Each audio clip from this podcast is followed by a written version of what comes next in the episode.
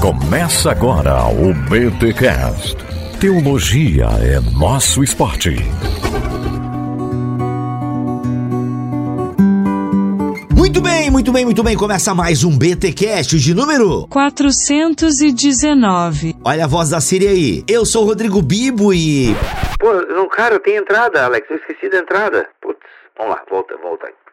Eu sou Rodrigo Bibo e eu sou escravo de todo mundo e senhor do meu destino. Mentira, só sou escravo de Cristo mesmo. Fala galera, aqui é o Alex Alemão de Sunga e hoje, para evitar problemas com milites e a sua milícia, teremos muita liberdade cristã. Nossa, mano, olha aí, olha aí, vocês vão entender essa referência, porque nós estamos iniciando os nossos especiais da Reforma Protestante. Sim, aqui em outubro, geralmente, olha, faz anos que a gente não fura, mas geralmente em outubro nós trazemos aqui temas ligados à Reforma Protestante. E é claro que o Alex sempre está com a gente aqui em outubro, olha, desde 2015, foi uma ideia da Glória, se não me falha a memória, e ela falou: Ó, por que a gente não faz especiais da Reforma em outubro e tal? E desde então, acho que desde 2015, nós fazemos os especiais da Reforma Protestante e o Alex sempre figura por aqui. Então, se você quiser ouvir coisas relacionadas à Reforma Protestante, digite Reforma Protestante Bibotalk no Google e você vai ver tudo que nós já produzimos ligados ao universo da Reforma Protestante. E hoje nós estamos aqui para falar de um dos principais escritos de Martinho Lutero da liberdade cristã. Sim, inclusive esse escrito é reconhecido até por católicos, né, como o católico Leonardo Boff, como uma das preciosidades aí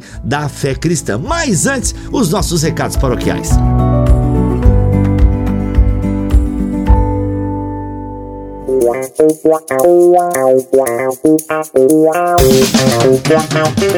E nos recados paroquiais dessa semana, galera, é o seguinte: presta atenção que nós vamos lançar um livraço. Vamos lançar um livraço. É dia. Calma, calma, não é dia, é novembro. Não posso falar o dia ainda. Em novembro, pessoal, em novembro vai sair o grande livro em parceria com a Mundo Cristão, que é o Conversas Errei, errei. É o Nova Mentalidade, conversas em torno da carta de Paulo aos Filipenses. Gente, olha só, lembra que a gente fez uma BT Week em cima de Filipenses? Então, fizemos toda uma produção em cima daquela BT Week. Transcrevemos, adaptamos, ampliamos. Gente, ficou um livro, sério. Se você nunca leu um livro em forma de diálogo, você vai ficar de cara. Se você gosta de ouvir os nossos podcasts, você vai amar ler esse livro. Por quê? Porque é eu conversando com os meus amigos sobre a carta de Paulo aos Filipenses. E, gente, ficou um trabalho excepcional. Colocamos artigos, tem uns apêndices. Cara, ficou assim, simplesmente genial. E para dar aquele toque, para dar aquela robustez, a Mundo Cristão vai fazer uma edição capa dura, aquelas coisinhas que a gente ama num livro. Nós que amamos comprar livros, amamos ter livros, amamos ler livros, a gente gosta de um trabalho bem feito. Você está ligado que eu tô falando, né? Gente, capa dura, vai ser praticamente uma edição de luxo. E claro, um preço acessível foi o que eu coloquei para Mundo Cristão, gente. Vamos botar um preço bacana aí pra galera poder ser abençoada mesmo. Então, gente, se prepara que em novembro vai ter este livro. Eu, Paulo On, Cacau Marques, Alexandre Melhoranza, Vitor Fontana, participações de André Daniel Heinck, Bruno Porreca, William Lertal.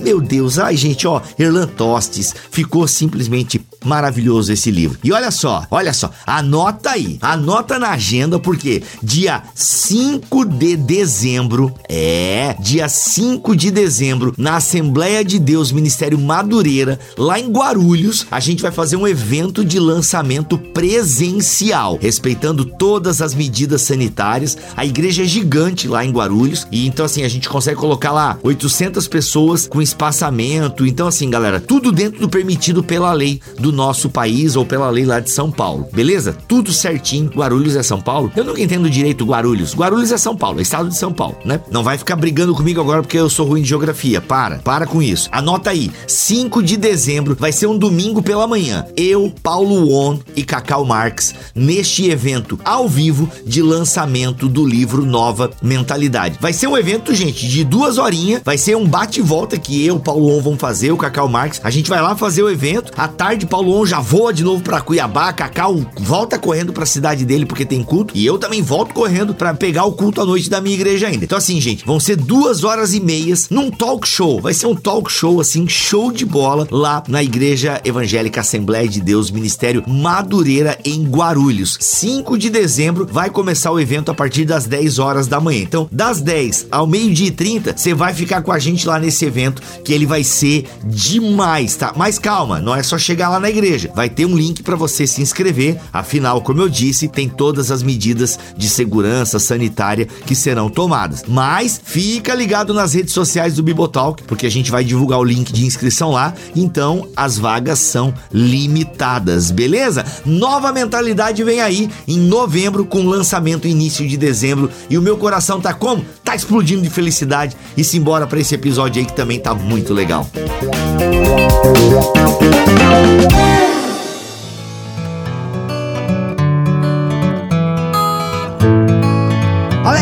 aqui para falar de um livretinho de Lutero. E é até estranho, Alex, a gente falar desse livreto da liberdade cristã, porque o Lutero, como um bom biblista, é um cara que escreveu muito, né? Por exemplo, o sonho de consumo dos estudantes de teologia lá na FLT era termos as obras selecionadas de Lutero e corríamos atrás da. Ó, o Alex tá segurando uma, inclusive, olha. Pra você que é mantenedor, tá vendo, né? Olha, tá vendo a filmagem dessa gravação. Aliás, um parênteses. Você que é mantenedor, vai lá no grupo de, do Telegram ou na lista de distribuição do Telegram. Por quê? Porque as coisas exclusivas a gente manda tudo lá, tanto no grupo, para você que tem tempo de interagir, como na lista de distribuição. Você que não tem tempo de interagir e só quer consumir aquilo que é de direito. Então, geralmente a gente tá filmando as gravações e mandando para os mantenedores. Maravilha. E essa talvez apareça lá, hein? Não prometemos nada, porque depende aí de tudo que acontece ao longo da gravação e a gente tem aqui editar e cortar. Mas, Alex, não é estranho, Alex, que uma das obras menores, eu não sei se essa é a menor obra de Lutero, pelo menos em português parece ser. Uhum. Uma obra tão pequena de Lutero é uma obra tão especial e tão lembrada, né, de toda a totalidade dos seus escritos. É verdade. Talvez não seja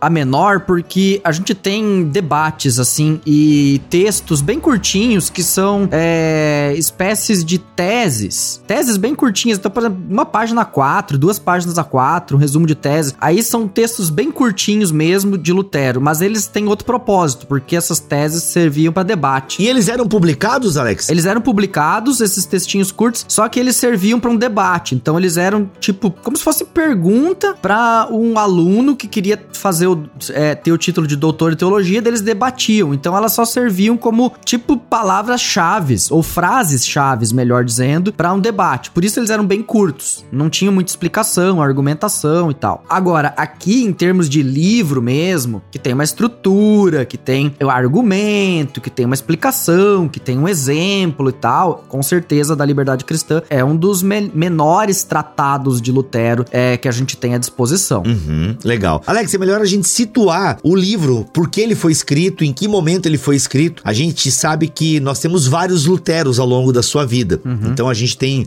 o Lutero no início da carreira, o Lutero no, me no meio uhum. e o Lutero no final da carreira. Então eu queria que você situasse um pouco esse escrito da liberdade cristã de Lutero. Eu tenho aqui a quinta edição revista com nova tradução. Olha aí. Tradução de Walter Altman. Exato. Maravilha. Então, é esse texto que você encontra ele tanto nesse livretinho aí, que tem na Amazon, link aí pro link do Bibotalk pra comprar na Amazon. o cara já tá esse fera. Daí, ou você...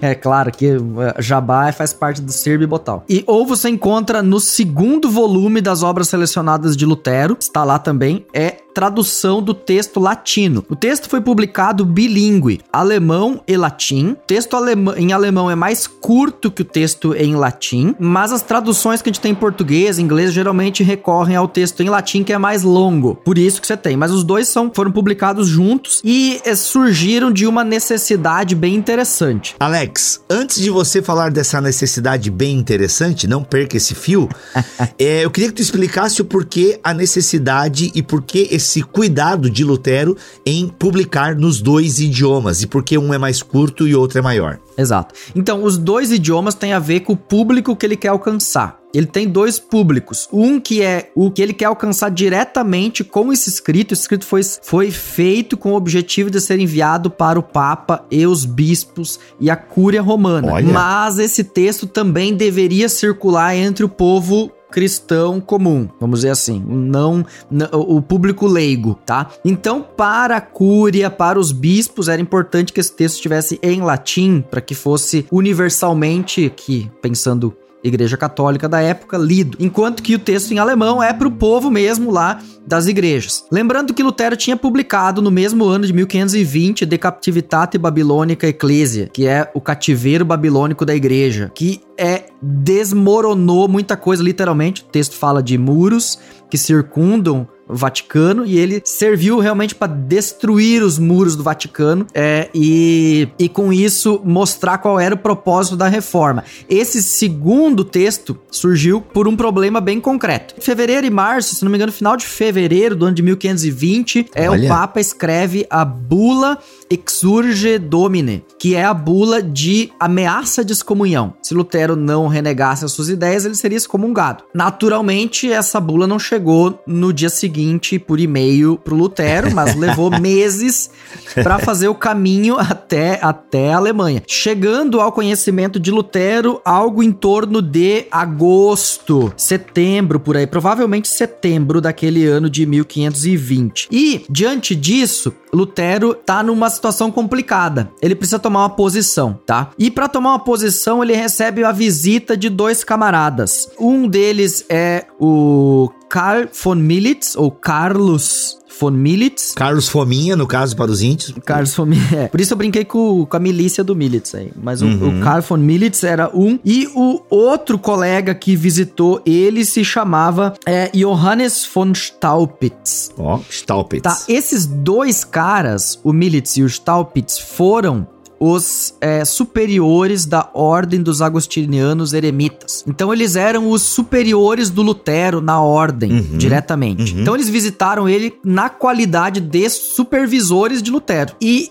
trouxeram uma recomendação para ele. Você escreva pro Papa e dá um jeito de botar panos quentes na situação. Porque ele já tinha escrito, vamos lá, vou tentar recapitular. Ele tinha escrito da vontade de cati não, o cativeiro babilônico da igreja. Cativeiro babilônico da igreja. E esse aí deu um furduncinho. Porque na verdade, naturalmente. É, já é, só pra galera, a gente tá em 1520, 1520. mas em 1517 já teve as 95 teses. Só que galera, o negócio era amoroso, né? Percebam, a gente tá falando de três anos depois, Lutero ainda tá no contexto da igreja católica, tudo, e tá rolando essas cartas, vai e vem e tal. E aí ele escreve o da liber... esse o da liberdade cristã não tinha sido escrito ainda. Não, aí já teve debate com o João Eck, uhum. né? Já teve o Eck lá debatendo com ele, já teve várias tretas acontecendo nesse caminho. Aí teve o Cativeiro Babilônico, que é um escrito magnífico e que traz sugestões práticas de reforma na sociedade na igreja e que literalmente quebra um monte de coisas. E agora você tem os caras vindo pro Lutero dizendo: dá um jeito de apaziguar a situação. O Papa tá louco contigo e isso não é bom. A gente precisa dar um jeito na situação. Então, Lutero resolve escrever uma carta e juntar um livreto que ele estava compondo. Esse livreto tinha um objetivo geral. Tinha o objetivo de ser uma suma da vida cristã, um sumário da vida cristã, uma mini teologia sistemática prática. Olha aí. Tá?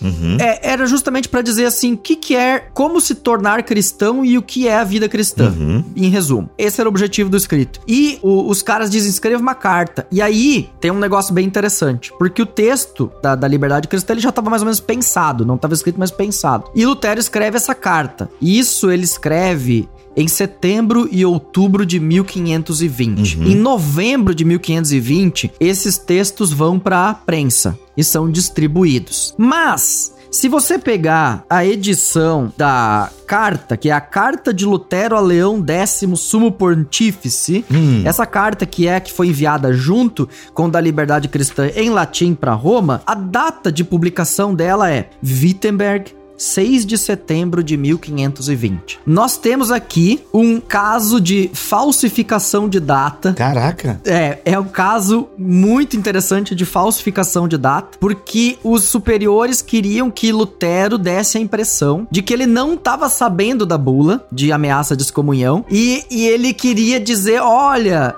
é, na verdade não foi bem isso que eu quis dizer, é, não, o ataque não foi pessoal, não foi ad hominem e tal e coisa. E para isso era importante datar de uma um pouquinho antes da carta chegar na Alemanha, da, da bula de, de, de ameaça comendo chegar na Alemanha, que foi ali por meados de setembro. Caraca, mano. Então ele jogou a data umas duas semanas para antes, para dar a impressão de que ele não tava sabendo do negócio. Tanto que ele não cita a bula de ameaça em lugar nenhum no texto. Cara, e pra Lutero se segurar. Era o Lutero jovem mesmo, né? Sei lá. Era o Lutero pra jovem. Se pra se segurar ali, mano. Caraca. Pra se segurar ali, né? Então, hoje, assim, na pesquisa histórica, isso é consenso que ele falsificou a data para tentar. Não é exatamente livrar o pescoço, tá? A ideia era livrar o movimento que estava surgindo de algo que poderia matar ele nas origens. Né? Hum. Então essa era a ideia.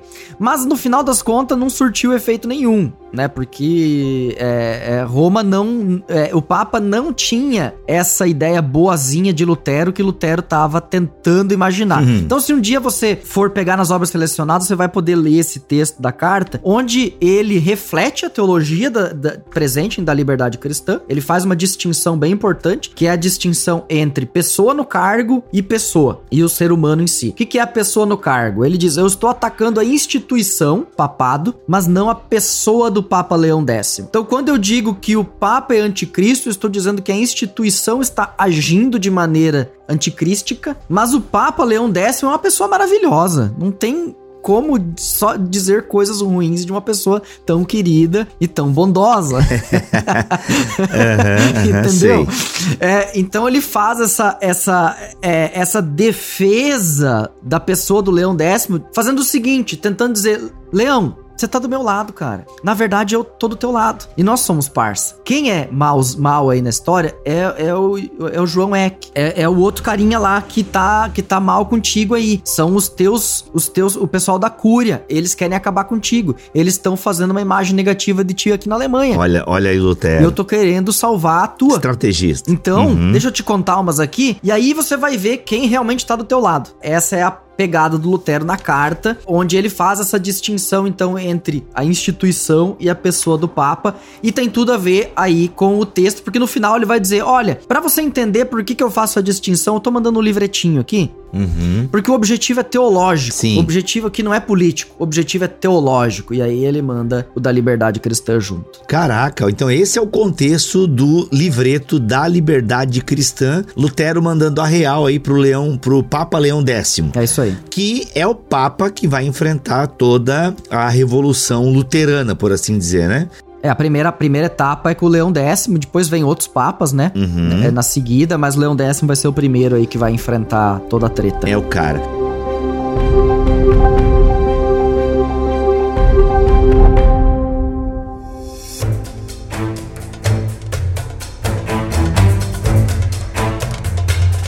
Aí, Alex, então a gente tem essa introdução histórica muito legal. Ah, o, esse Milbitz, como é que é o nome do cara aqui? O. Militz. Militz. Aqui na tradução tá Miltitz. Tá errado, né? É, deve estar tá errado. Tá Miltitz. Deve estar tá errado. Aqui tá Miltitz.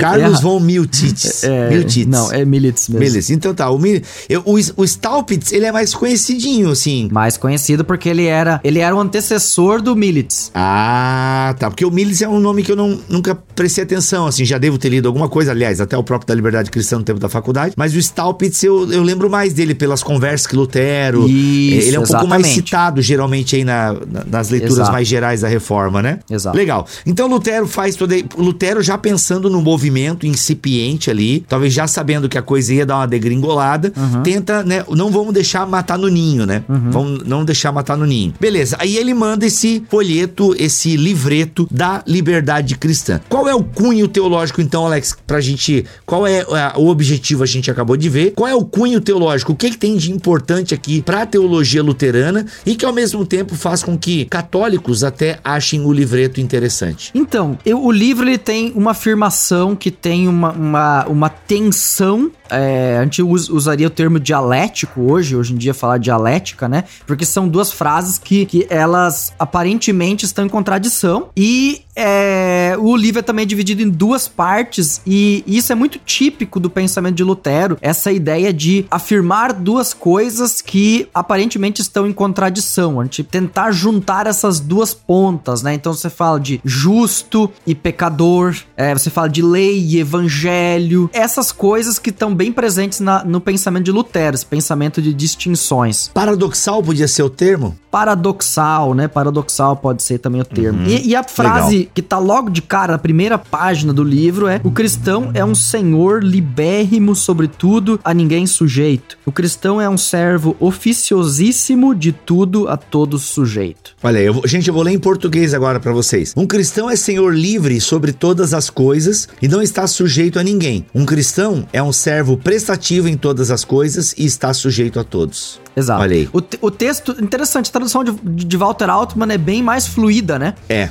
é, do que a tradução é, aqui do Martin Dreyer, que tá na obra selecionada, né? Obra 2. Isso. É, inclusive, essa tradução aqui, ela é de 97, ela até tem os textos bíblicos, né? Porque Lutero, como um bom biblista, ele citava muito texto de cabeça sem fazer uma citação formal. Nessa edição aqui, que eu não sei qual que vende agora, galera, mas nessa aqui que eu tenho, ela inclusive tá as versões, a, o, o texto bíblico citado completo e tal, é uma nota do tradutor aqui, inclusive. Mas legal, e aí, Alex? Então nós temos essa, essas duas duas afirmações de Lutero que daí ele vai defender que nós temos que ser as duas coisas ao mesmo tempo. Como é que Lutero desenvolve esse pensamento aí? Então, para ele desenvolver essa ideia de que o cristão ele é livre e não está sujeito a ninguém e de que ele é um servo e está sujeito a todos ao mesmo tempo, ele faz uma distinção entre pessoa interna ou pessoa interior e pessoa exterior. E ele divide o livro em duas partes. A primeira parte vai se dedicar à pessoa interior e a segunda parte a pessoa exterior. Da onde ele tira essa ideia? Essa ideia de pessoa interior e pessoa exterior, ele tira da antropologia paulina, do oh. conceito de pessoa paulino, que faz uma distinção entre carne e espírito. Agora, essa distinção entre carne e espírito é aquela onde você vê o texto falando entre a carne é, milita contra o espírito, o espírito milita contra a carne. Aquela ideia de que há uma tensão, há uma luta entre o desejo do pecado, ligado à carne, né? Latim caros e o grego sarx, e o, por outro lado, o espíritus, o pneuma, né? A presença do espírito de Deus na pessoa que é, busca as coisas de Deus. Então, para Lutero aqui ele toma de empréstimo essa ideia paulina da carne e do espírito, essa tensão entre pecado, vida no pecado e vida em santidade e desenvolve ela ao longo da, do, do livro que é dividido em duas partes. Então, na primeira parte que ele vai falar da pessoa interior, ele vai partir do seguinte pressuposto: olha, se a pessoa vive pelo espírito,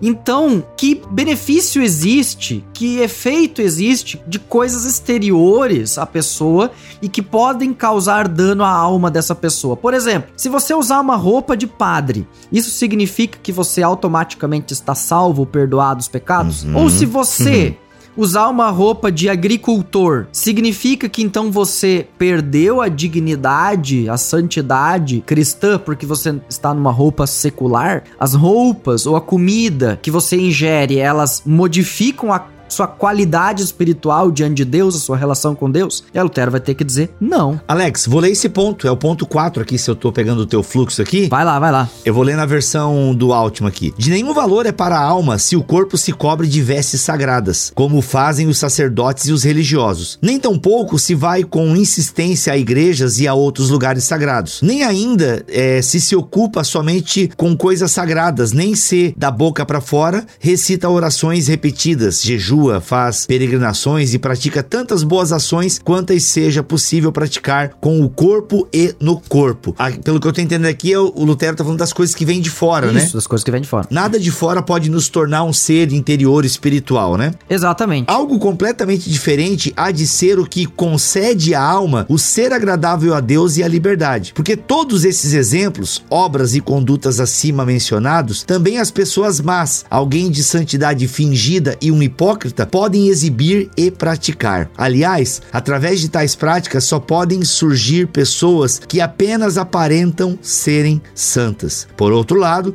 nenhum dano é causado à alma se o corpo se cobre de vestimentas profanas e se frequenta lugares profanos, se come e bebe, não faz peregrinações, nem recita rezas, nem pratica as obras que os santarrões fingidos acima mencionados fazem. Pera, não, não entendi a parte. Aliás, através de tais práticas só podem surgir pessoas que apenas aparentam ser santas. Por outro lado, nenhum dano é causado à alma. Eu não entendi essa parte final. Ficou confuso, né? É, às vezes os argumentos são difíceis, às vezes, mas é a questão da hipocrisia, né? Uhum. Não, não muda nada, porque se você é interiormente santo, não há uma coisa exterior que torne você impuro. Uhum. É, por outro lado, é que eu não entendi o argumento final aqui, daí eu não sei se, se a tradução ajudou, né? Por outro lado, nenhum dano. É, a primeira parte eu entendi, é justamente isso. Não adianta ter o exterior cheio de religiosidade, práticas de religiosidade, se é, é que isso não te salva, né? Isso não garante. Exato, exato, Aí, exato. tá- aí Lutero é radical no final. Por outro lado, nenhum dano é causado à alma se o corpo se cobre de vestimentas profanas e se frequenta lugares profanos, se come e bebe. Isto é, ele não, de- ele não jejua, não faz peregrinações, nem recita. Ele tá dizendo que no fundo, essas coisas também não vão te prejudicar, mas isso eu não entendi também. Ficou meio confuso. Porque ele tá, ele tá querendo. Porque as pessoas tinham a, a seguinte ideia de que haviam duas classes de seres humanos. Ah, entendi. Os, as pessoas que estavam nos votos monásticos Uhum. e que por isso tinham uma santidade superior às pessoas comuns. Então ele diz assim: se um cara que é da vida monástica, ele joga fora todas as suas vestes, as suas cinco orações diárias, os seus jejuns e tudo mais, e veste uma roupa de, de trabalhador comum e vai pra roça trabalhar e não faz as cinco orações diárias e os jejuns e as festas e tudo mais, isso não muda absolutamente nada na sua vida espiritual. Entendi. Boa. É, é bem radical, lógica, por- logicamente, mas é porque ele quer dizer que essas coisas exteriores, apenas cerimoniais, não têm valor. Entendi. É, ele continua, né? Para aí o ponto 5. Para a alma não existe nem no céu nem na terra outra coisa em que viver e ser agradável a Deus, livre e cristã, que o Santo Evangelho, a palavra de Deus pregada por Cristo, como ele mesmo diz em João. Ou seja, é algo que só Deus, né? Não é o seu, o que Lutero, se eu entendi, não é a sua prática que te santifica. Não é a sua prática que santifica. E justamente aí é que ele vai dizer: se nós somos alimentados pelo Espírito de Deus, Pela palavra de Deus, né? pela palavra de Deus, pelo verbo de Deus, então só importa que a gente creia nessa palavra de Deus. Não há outra razão pela qual nós podemos ser salvos a não ser pela santa palavra de Deus. E aí ele diz somente a fé constitui uso salutar e eficaz da palavra de Deus. Então, se é a palavra de Deus que alimenta o espírito, se é a palavra de Deus que mantém, a única maneira dessa palavra de Deus se ligar a mim é por meio da fé. Então, a primeira vez que aparece no escrito de Lutero de forma tão consistente e clara o termo somente pela fé é aqui nesse ponto onde ele diz: Pois a palavra de Deus não pode ser recebida e cultivada por nenhuma obra humana senão somente pela fé. Olha. Uhum, uhum. Né? Então, o somente pela fé significa abraçar aquilo que a palavra de Deus me coloca como uma realidade divina, como um presente divino. Se pudesse a pessoa ser justificada por obras, então ele diz não necessitaria palavra, porque bastaria então ela fazer coisas boas, santas, justas e não haveria necessidade de uma oferta da palavra. Mas como nós somos pecadores, como nós vivemos no pecado, nós precisamos reconhecer esse pecado em nós, reconhecer a miséria interior, reconhecer que esse coração da onde brota injustiça, mas também da onde se crê para justiça, ele precisa ser alimentado nessa palavra. E aí ele vai fazer uma distinção clássica luterana, por isso que esse texto aqui é uma mini suma da teologia luterana, ele vai fazer uma distinção entre lei e evangelho. Aí isso é caríssimo, né, Alex? Isso é caríssimo para teologia luterana,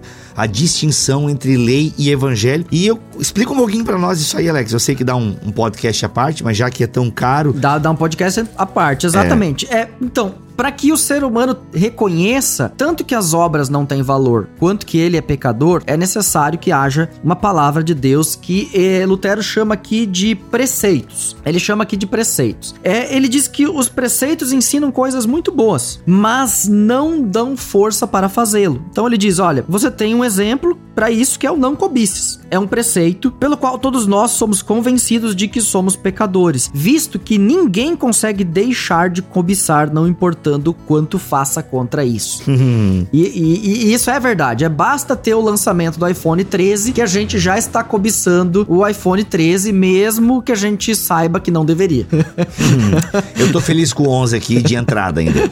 Pois é, eu fiquei sabendo desse 13 aí, cara, meu, eu falei, mas gente, mas eu comprei o 11 tem dois anos, já tenho 13. aí que eu me toquei que todo ano tem coisa nova, né? Meu Deus do céu, pra que tudo Não dá, isso? não dá, não dá, não dá. Não dá pra acompanhar, né? E é caríssimo, né, cara? Mas enfim. Ou seja, o- o- os mandamentos estão ali pra Lutero, ele não é só um guia pra vida, né? Mas tanto que Lutero não era contra os mandamentos, que até nos seus cateci o catecismo menor de Lutero, ou o maior, se não me engano, Ambos. é uma exposição dos dez mandamentos. né? Então, assim, não, não é um problema. Mas antes de guiar a vida do cristão, a lei mostra que a gente não dá conta. A lei mostra que a gente não dá conta. A lei mostra que nós, na verdade, somos necessitados de Deus. E aí ele estabelece, é muito interessante, ele estabelece alguma é, um- uma ordem. E, na, e na, na ortodoxia luterana, eles pegaram essa ordem que Lutero coloca é, para que as coisas aconteçam e, e- e criaram, como os calvinistas criaram etapas na conversão, de como funciona, os, orto- os luteranos ortodoxos também criaram isso. Então eles começaram lá dizendo: não, tem que- primeiro você tem que reconhecer, a palavra da lei faz você reconhecer a sua impotência diante. A ordem,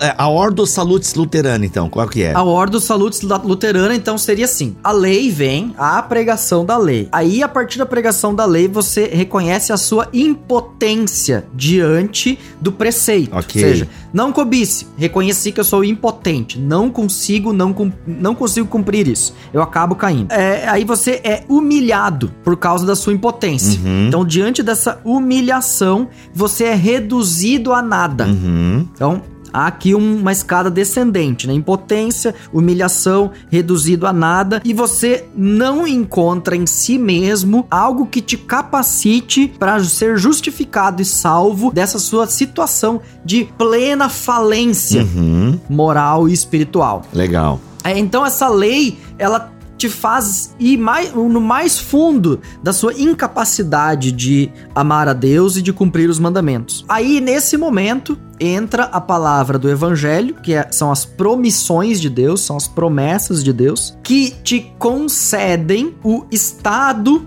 no qual você passa a ser agradável diante de Deus. E aí ele diz: se creres, terás. Se não creres, ficarás sem. Olha, curto e grosso. Se creres, terás, se não creres, ficará sem. Então é impossível que pelas obras da lei você cumpra as coisas, mas pela fé você cumpre todas elas. Uhum. Então, resumo que Lutero vai, vai dar é de que se você cumprir o primeiro mandamento, que é pela fé, somente pela fé, o primeiro mandamento para Lutero é somente pela fé. Se você crê, você cumpre não só o primeiro, mas todos os dez. Porque eles serão consequência de uma vida de fé. Então, o cumprimento dos preceitos não é uma obrigação, mas é um resultado de uma vida vivida na justificação pela fé.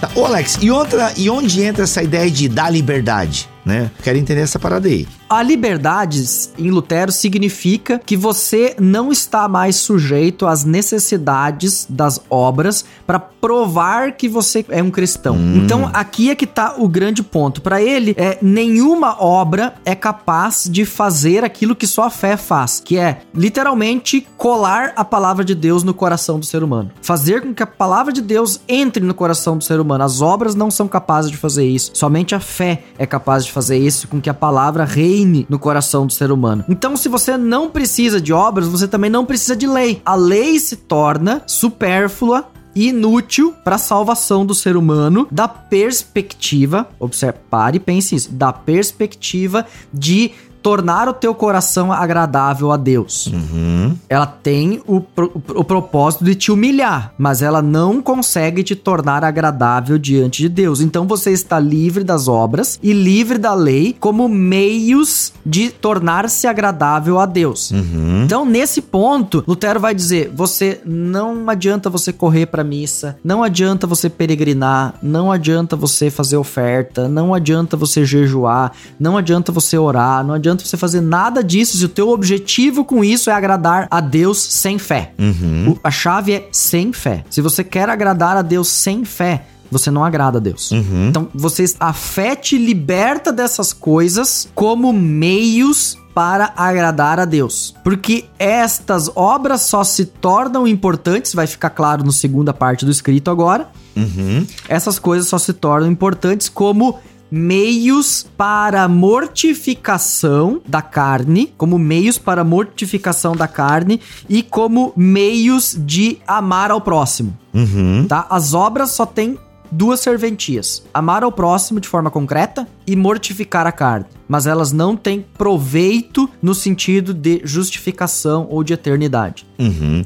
Que era o dilema, né? Que era contra aquilo que Lutero lutava na sua época, no seu contexto, na sua região, né? Exato. Isso já tá bem claro em outros podcasts da reforma. e olha, e- e olha só um negócio interessante aqui, ó. O pessoal sempre per- pergunta sobre soteriologia luterana. Sempre. Sempre. E, e sabe que a ordem, assim como tem a ordem da lei ali que eu expliquei, né? Humilhação e tal e coisa. Tem uma ordem da justificação explicada aqui de forma bem simples. Lutero coloca ela é, da seguinte forma, então: se as promessas de Deus, a promissão de Deus é aquilo que faz com que a gente se torne agradável a Deus, então o resultado disso é que, em primeiro lugar, você vai ter uma fé firme, você participará com Cristo e a sua alma será saturada e inebriada pela força da promessa de Deus. E aí ele desenvolve essa ideia dizendo que você vai ser vai se tornar, você vai ser reinado pela fé e pela palavra, você terá devolvida a sua glória e justiça original, sua alma é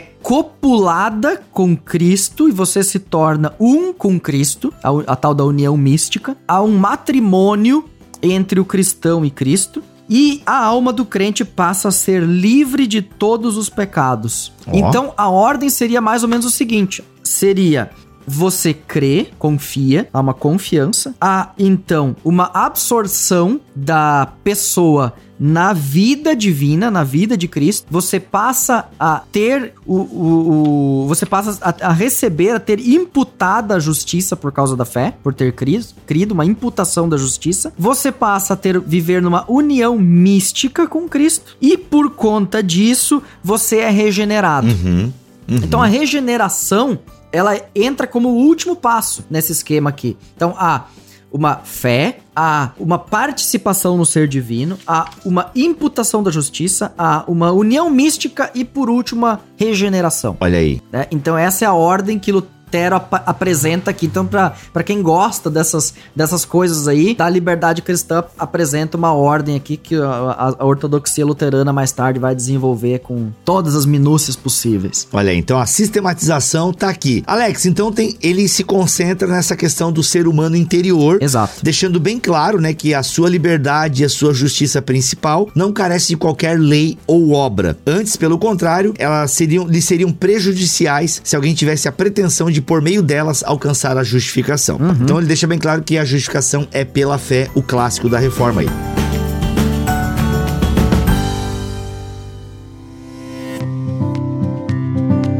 Passemos agora a tratar de outra parte, diz Lutero, referente ao ser humano exterior.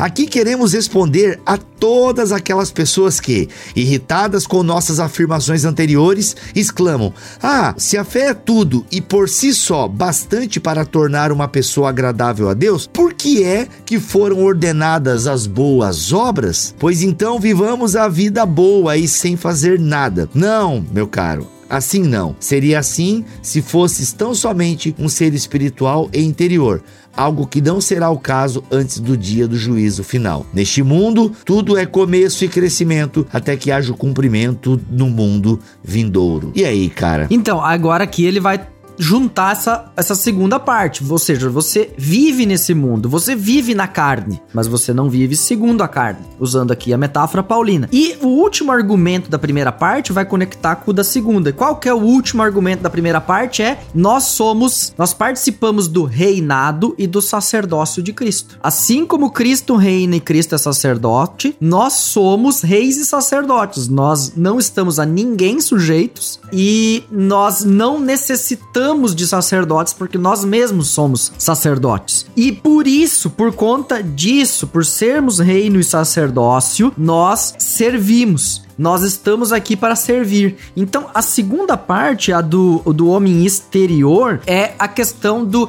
como a carne milita contra o espírito e como as obras elas servem agora para a mortificação desse desejo do pecado e como essas obras servem como instrumento que nos direcionam para o amor ao próximo. E aí ele vai usar uma, uma imagem muito simples que, que ele tirou de Mateus 7, que é a ideia da árvore, que basicamente é a árvore má não produz frutas boas, a árvore boa não produz frutas más. E ele desenvolve da seguinte maneira: claro que estas frutas não carregam a árvore e nem a árvore cresce nas frutas. Pelo contrário, as árvores carregam as frutas e as frutas crescem nas árvores. Tal como, pois, é necessário que as árvores existam antes de suas frutas, e as frutas não fazem as árvores nem boas nem más, mas pelo contrário, como as árvores, tais as frutas. Assim é necessário que primeiro a pessoa humana seja ou boa ou má, antes que faça uma obra boa ou má. E suas obras não a fazem boa ou má, mas ela mesma faz suas obras ou boas ou más. Eita, olha aí. Texto não é fácil, mas é o seguinte. E basicamente ele tá dizendo o seguinte: não dá para confiar naquele negócio de que pelas suas obras os conhecereis. Por quê? E ele vai dizer isso mais adiante. Porque isso é apenas uma visão externa. Você só está olhando para a parte de fora, para a capa. Então é lógico que pessoas crentes e justas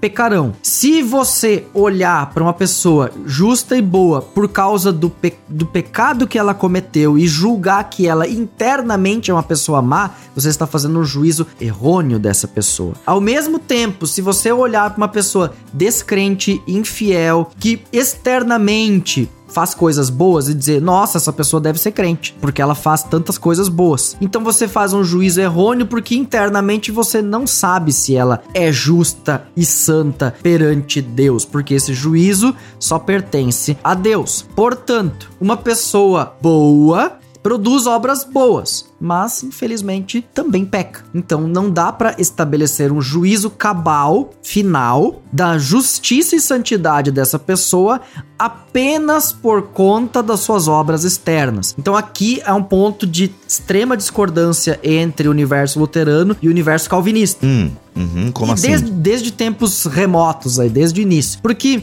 é, na a doutrina calvinista vai crer no silogismo prático, que é justamente a ideia de que se eu vejo alguém que é, é, peca, então essa pessoa não, deve estar expondo aquilo que está dentro dela. Naturalmente, ela estaria, é, é, é, ela seria uma pessoa condenável. É lógico que se eu pegar como exemplo alguém que vive literalmente chafurdado no pecado, até mesmo Lutero concordaria. Né? É, não precisamos ir tão longe assim. Mas muitas vezes há um julgamento precipitado de que as pessoas abandonam, não creem por conta de XY comportamentos. Né? E isso se torna muito complicado é, de se afirmar porque você não tem acesso ao coração da pessoa. Entendi. Então, Uhum. essa, essa é a diferença aí de não estabelecer um juízo sobre a alma do ser humano ou sobre o destino eterno do ser humano a partir de, da observação de, de, algum, de algumas obras boas ou más dela. Uhum. Assim, para sua salvação, ninguém que seja cristão tem necessidade de obra alguma, de mandamento algum. Ao contrário, está livre de todos os mandamentos.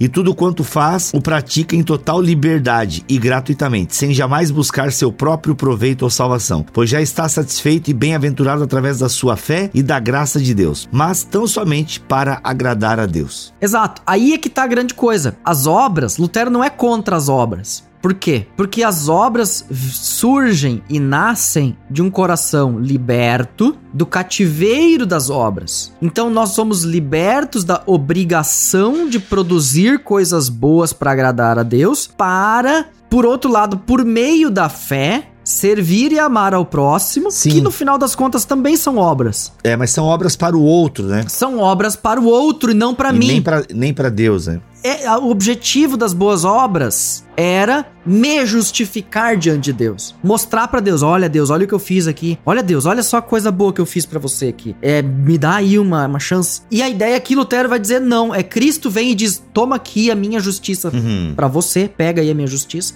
Agora você se torna um comigo. Você passa a compartilhar de mim. E, e porque você compartilha de mim, agora você vai agir como eu ajo. Eu, eu, eu ajo. E, e é interessante porque Lutero, justamente mais pra frente, vai pegar Filipenses 2 e explorar Filipenses 2 e vai dizer que assim como Cristo, sendo em forma divina, é, se humilha, nós também devemos ser humilhados à semelhança de Cristo. E como Cristo é exaltado, nós também somos exaltados no sentido de que agora nós produzimos obras, nós fazemos coisas boas como louvor, como amor e liberdade para Cristo e somos Cristo um para o outro. Ele diz isso, ó. Por isso, tal qual Pai celeste nos auxiliou gratuitamente em Cristo, devemos também nós auxiliar ao nosso próximo gratuitamente pelo corpo e suas obras, e cada qual tornar-se o outro como que um Cristo,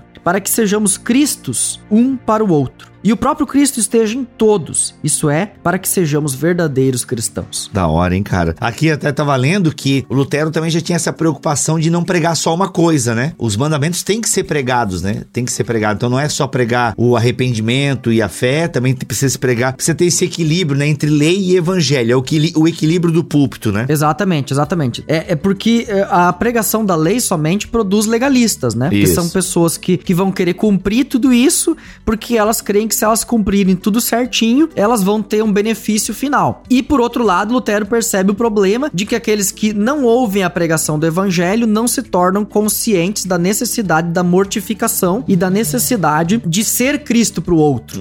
Então ele é, é- é- a pregação da lei, do- da lei e do evangelho garantem que você tenha consciência de quem você é perante Deus, um nada, um humilhado, e de que Cristo é tudo pra você e que para o próximo você seja como Cristo. Alguém que se humilha em serviço, mas que esse se humilhar em serviço não é algo do que eu deva me apegar ou me orgulhar. Boa.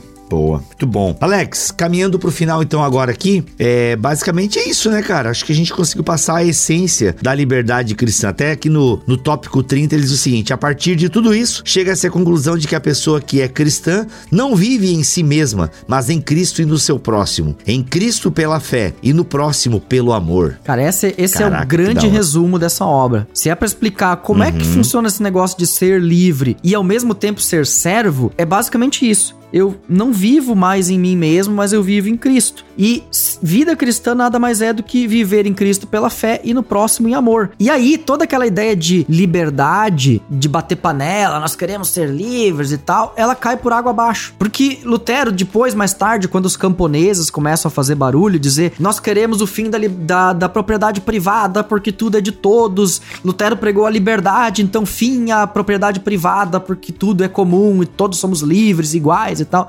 Ele vai dizer: não, pessoal, a liberdade interior que Cristo nos concedeu não diz respeito às, aos terrenos que cada um possui ou deixa de possuir diz respeito à liberdade que nós temos com relação às obras e com relação ao pecado. Nós vivemos para Cristo e vivemos para amar ao próximo. Excelente. Essa é a verdadeira liberdade cristã. Não é a liberdade nem de falar o que pensa e dar na lata, como alguns aí dizem, né? Eu tenho liberdade para eu falar o que eu quiser e tal. E Lutero conquistou a liberdade de eu falar coisas e tal que machucam Uhum. que matam, que passam por cima de pessoas, né? Ou a liberdade, a minha liberdade de invadir terrenos e fazer o que eu quiser e tal, porque tudo é de todos. Também não é uma liberdade, porque passa por cima do próximo, não ama o próximo. Uhum. Se a tua liberdade não ama o próximo, ela não é uma liberdade cristã. Uau. Muito bom. Que bom, mano. Pô, achei que aí ia dar 30 minutos de programa, deu quase uma hora. Muito bom. É isso aí, Da- e de é um bola. inscrito pequeno, né? Com tanta preciosidade. Aliás, se você ouviu esse episódio e você pensou assim, é,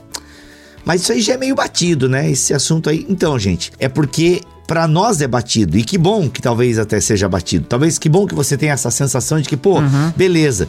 Agora pensa isso no fervo do início da reforma. Sempre localize esse texto, localize essas proposições no início do movimento da reforma de Lutero. Então é, é, é coisa chocante, é coisa chocante que se perdeu né, na tradição católica romana e que Lutero vai resgatando e tal e vai trazendo pro debate até acontecer o que aconteceu. Alex, obrigado pelo teu tempo aí, cara. Deus te abençoe diante de tanta coisa que você tem pela frente e espero lhe ver em breve. Igualmente, né? Tomaremos um café em Joinville ou São Bento do Sul em breve. Amém, que assim seja. Meus amigos, continua, porque tem muito material sobre a reforma protestante aqui em nosso site. Sério, digita aí Reforma Protestante Bibotalk no Google e veja aí os nossos episódios. E aí procure no seu agregador preferido ou no nosso site e ouça, porque tem muito conteúdo sobre a reforma protestante. E tem mais ainda esse ano, hein? Porque os especiais da reforma estão apenas começando. Voltamos na semana que vem, se Deus quiser e assim permitir. Fiquem Fiquem todos na paz do Senhor Jesus. Valeu.